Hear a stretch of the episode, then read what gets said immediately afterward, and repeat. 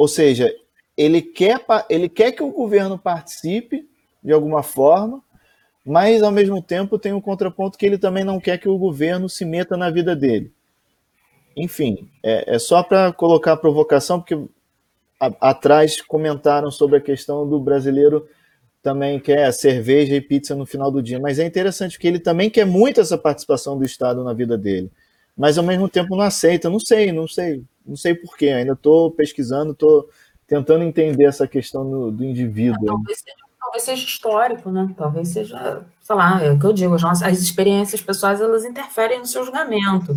Experiências pessoais interferem no julgamento, e a experiência pessoal, digo, a experiência do Brasil como país em si, interfere no julgamento que tem. Sem dúvida, são anos e anos numa mesma vertente de governo, que inicialmente disse que ia trabalhar para determinadas situações, chegou-se ao final desses governos com uma crise econômica enorme, da qual o Brasil ainda não se recuperou né? ainda não se recuperou, vide aí as últimas notícias de PIB e as discussões se há existência de PIB privado ou PIB público, mas a questão é que o PIB foi menor do que se esperava, você teve aumento de desemprego agora, já em janeiro e fevereiro, no Brasil sendo divulgado, ainda que os dados tenham sido fechados, mas há quem fale que houve aumento no desemprego já em janeiro e fevereiro, portanto, assim, é, é uma situação mais difícil de ser, de ser equacionada, porque a população em si já estava dividida antes, e ela vai se manter dividida. Né? Na verdade, assim, e sem nenhuma racionalidade, é de acordo com o lado que ela entende que é melhor para ela nesse momento. A gente sempre fala que questões econômicas, elas interferem na percepção, inclusive, da própria democracia. Se eu tenho problemas econômicos, eles acabam por interferir na sua percepção sobre se aquilo é bom ou é ruim. Não é? Já não faz, não é de hoje que a gente escuta no Brasil pessoas uh, louvando, por exemplo, a, a, a, ditadura militar. Porque ah, é um saudosismo do passado? Não, para mim isso é reflexo de uma crise econômica que pega as pessoas de uma maneira severa e que faz com que elas imaginem que um passado, seja ele ruim ou bom, era melhor do que o hoje. Isso interfere na sua percepção democrática. Então, essa é a grande questão. Né? E aí entra tudo nesse bolo. Né? O, o, esses dias, agora, o, o ministro é, Barroso impediu a propaganda do governo, já mandou sobre o Brasil não pode parar, e isso também entra, respinga no próprio judiciário, porque o judiciário no Brasil ele é instado a falar sobre tudo. Ele fala sobre tudo.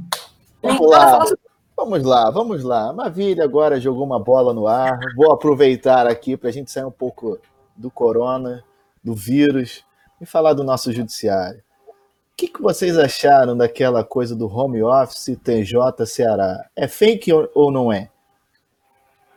Isso é uma decisão, é uma decisão do Toffoli. Então, é, é então é acabando é com esse, com esse, uh, com esse auxílio. Auxílio home office.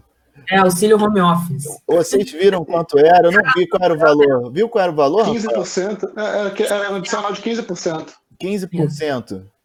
Em média, ganham aí uns 40, 60, é um bom valor. Aí você viu não é? Tem como alguém pensar em esperança?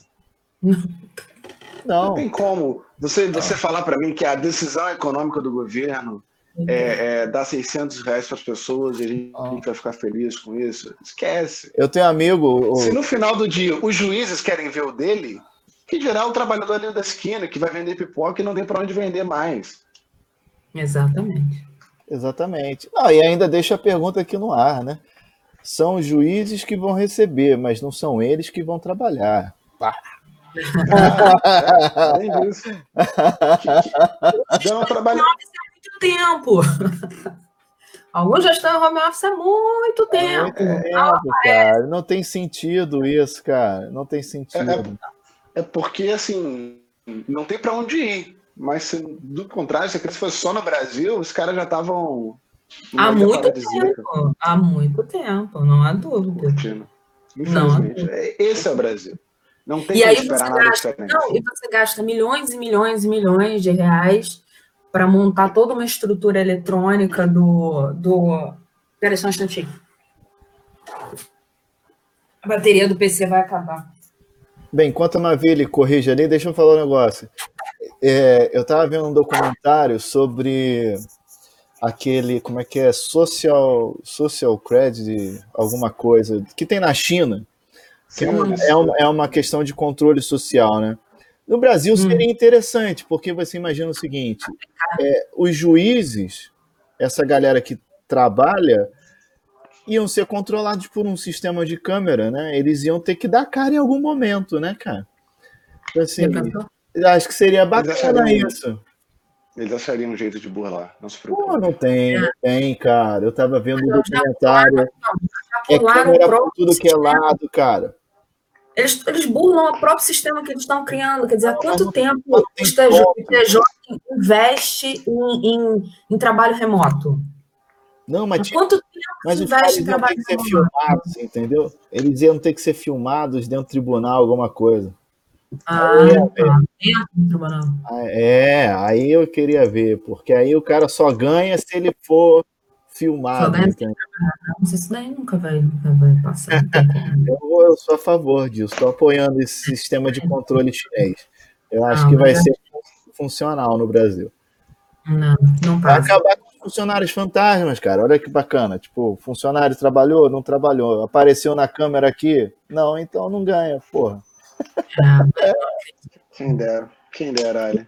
Não sou tão esperançoso. Seria, assim, fácil, né? Seria muito fácil, mas acho que não. Acho que não. Acho mesmo que não.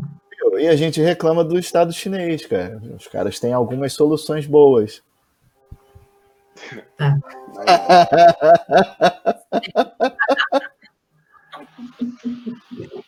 Olha, é, pessoal, eu, eu, eu uma... já deram nove horas, né? Eu acho que tem aqui gente com compromisso. É, no Brasil, aqui já são sei lá que horas. É... Bem, primeiro programa, retorno de temporada, não tinha como não ser é, em torno desse tema tão latente que é o corona e seus impactos. Acho que a gente ainda tinha mais coisa para falar, mas a gente deixa para a próxima. E é isso aí. Valeu, obrigado.